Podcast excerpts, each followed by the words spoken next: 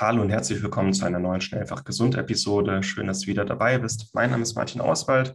Ich rede heute mit dem Arzt Allgemeinmediziner Markus Peters über Vorhofflimmern, eine ganz wichtige Herz-Kreislauf-Indikation. Generell Herz-Kreislauf-Erkrankungen hängen sehr eng mit chronischen Entzündungen zusammen. Daher war mir dieses Interview sehr, sehr wichtig. Dieser Ausschnitt ist aus einem Interview vom Chronischen Entzündungskongress 2.0, der gerade stattfindet, für den du dich noch kostenlos anmelden kannst. Weitere Infos dazu findest du in den Show Notes. Markus Peters ist Allgemeinmediziner und Herzspezialist, ganzheitlicher Herzspezialist in, mit eigener Praxis. Mit ihm habe ich mich über Vorhofflimmern unterhalten, was es ist und wie chronische Entzündungen damit in Zusammenhang stehen. Ich wünsche dir ganz viel Spaß mit der heutigen Episode, ganz viele neue Erkenntnisse und wir hören uns gleich wieder. Also es gibt Untersuchungen, wo wir gesehen haben oder wo in Studien gezeigt worden ist, dass eine halbe Stunde nach Beginn von Vorhofflimmern die entsprechenden Entzündungsparameter nach oben gegangen sind.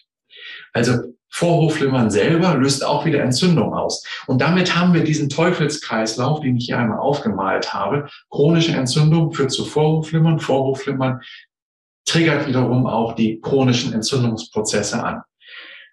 Und das ist natürlich einfach ein Problem, ja, weil wir damit natürlich jetzt in einer Abwärtsspirale drin sind, ähm, wo wir uns im Gedanken darüber machen müssen, okay, was tun wir in der Situation? Was macht die leitliniengerechte Kardiologie?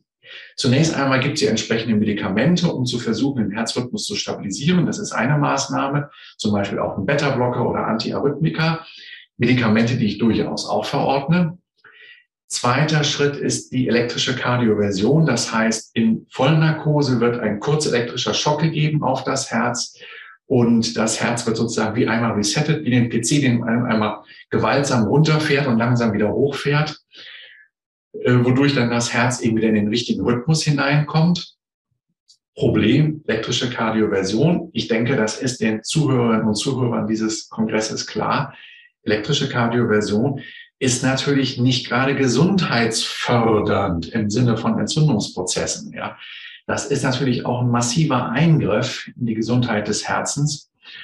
Und äh, ich schicke zwar auch die Patienten zur elektrischen Kardioversion, aber ich sage, man sollte die Patienten darauf vorbereiten. Und darauf kommen wir gleich auch noch zu sprechen.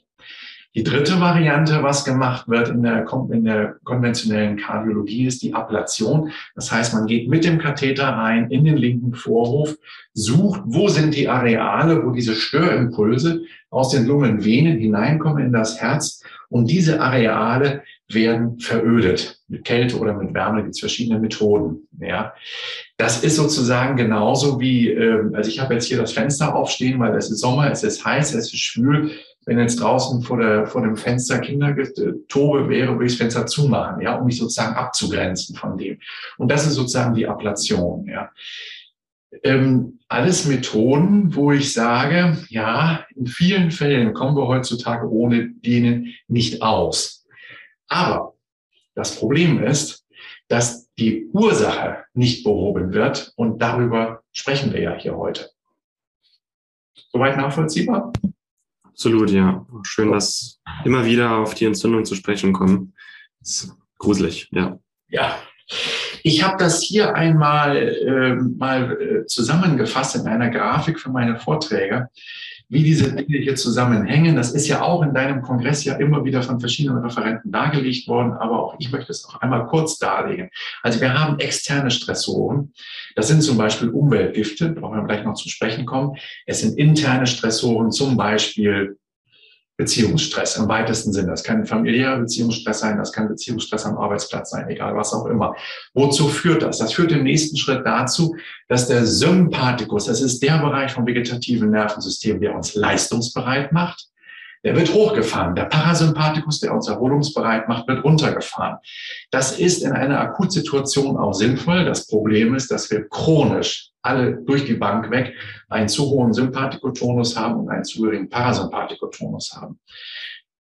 Weil das führt dann eben zu der Immunsuppression. Das ist dann wiederum ein Faktor, der dann auch schon wieder per se die chronische Entzündung auch fördert. Weshalb? Weil das zur Bildung von Sauerstoffradikalen und Stickstoffradikalen führt, das dann wiederum zu Zellmembranschäden führt, mitochondriale Schäden führt und so weiter. Und das dann auf der anderen Seite eben zu der ganzen Kaskade von Erkrankungen, die wir ja hier auch im chronischen Entzündungskongress ja auch kennenlernen, aber eben auch zu den ganzen kardiologischen Krankheitsbildern. Ja, also das heißt, ähm, ich möchte es mal hier so darstellen. Wir haben am Anfang eine große Anzahl von Stressoren. Wir haben dann eine relativ klar definierte pathologische Kette, was dann passiert.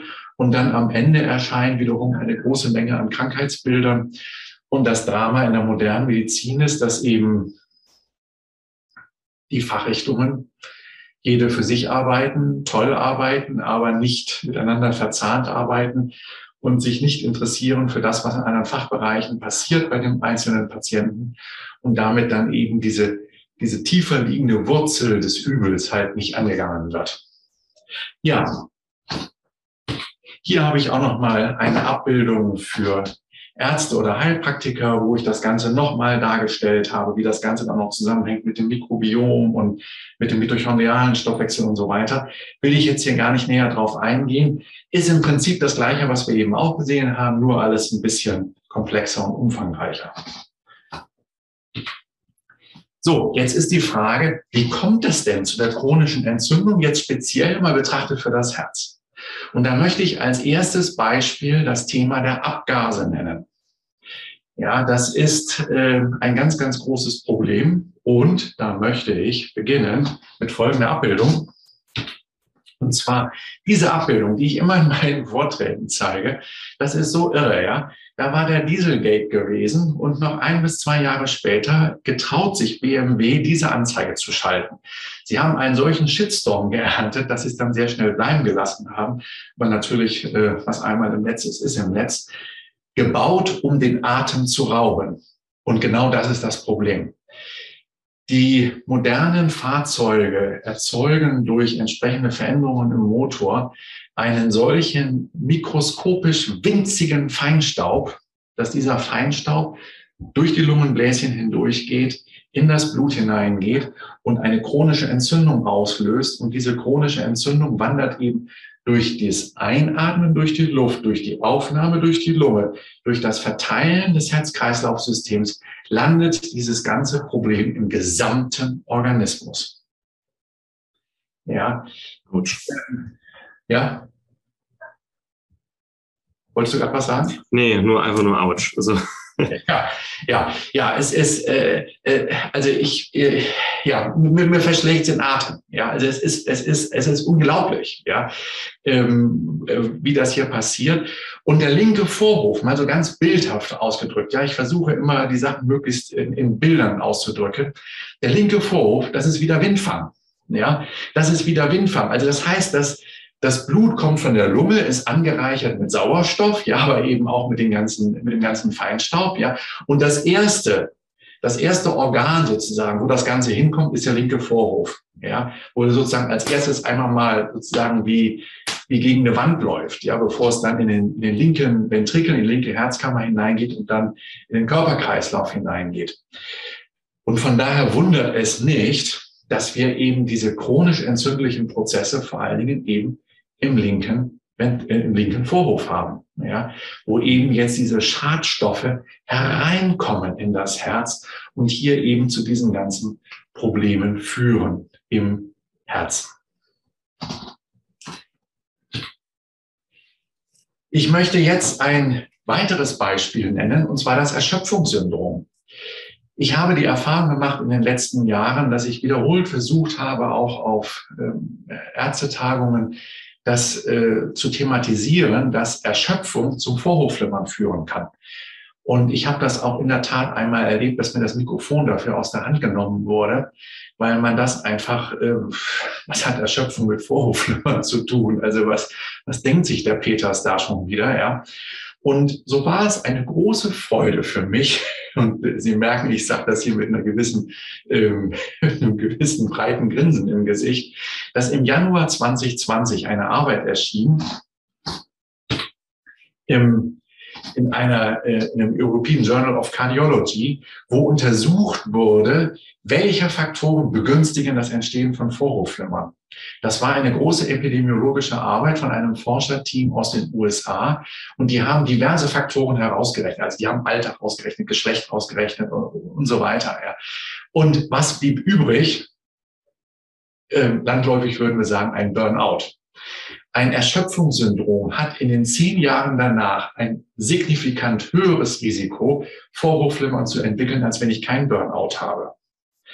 Natürlich fragen dann auch die, die Studienautoren, woran wird das liegen? Und sie kommen zu dem Ergebnis, es wird liegen an der vegetativen Fehlregulation und an Entzündungsprozessen, die sich abspielen.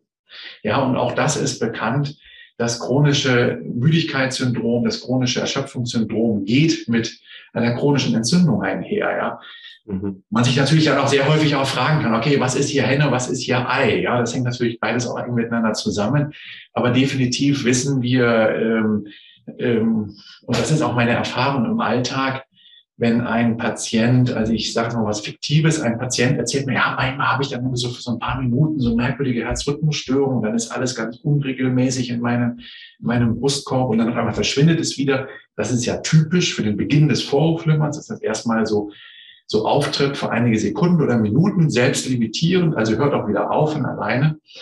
Und wenn mir dann der Patient gesagt, ja, und drei Jahre zuvor, also ich dann näher nachfrage, mir die Anamnese schildern lasse und ich dann zu hören bekomme, ja, drei Jahre vorher habe ich äh, ja eine schwere gesundheitliche Krise durchgemacht oder eine Ehekrise oder was auch immer und war mehrere Monate in der Klinik gewesen, in der Reha-Klinik gewesen wegen eines schweren Erschöpfungssyndroms, dann äh, das zeigt einfach die Erfahrung, okay, hier liegt ein mitochondriales Problem vor, hier liegt ein chronisches Entzündungsproblem vor.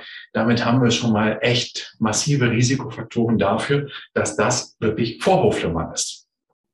Und das war's mit der heutigen Episode. Ich hoffe, es hat dir gefallen. Wenn du dich gerne für den kostenlosen chronischen Entzündungskongress 2.0 noch anmelden möchtest, um das ganze Interview und viele weitere spannende Interviews und Live-Fragerunden zu hören, dann kannst du dich jetzt noch dafür anmelden. Die weiteren Infos und die Links zum chronischen Entzündungskongress 2.0 findest du hier in den Show Notes mit Link sowie auf schnelleinfachgesund.de. Ich wünsche dir noch einen schönen Tag und wenn du möchtest, hören wir uns morgen wieder. Ciao.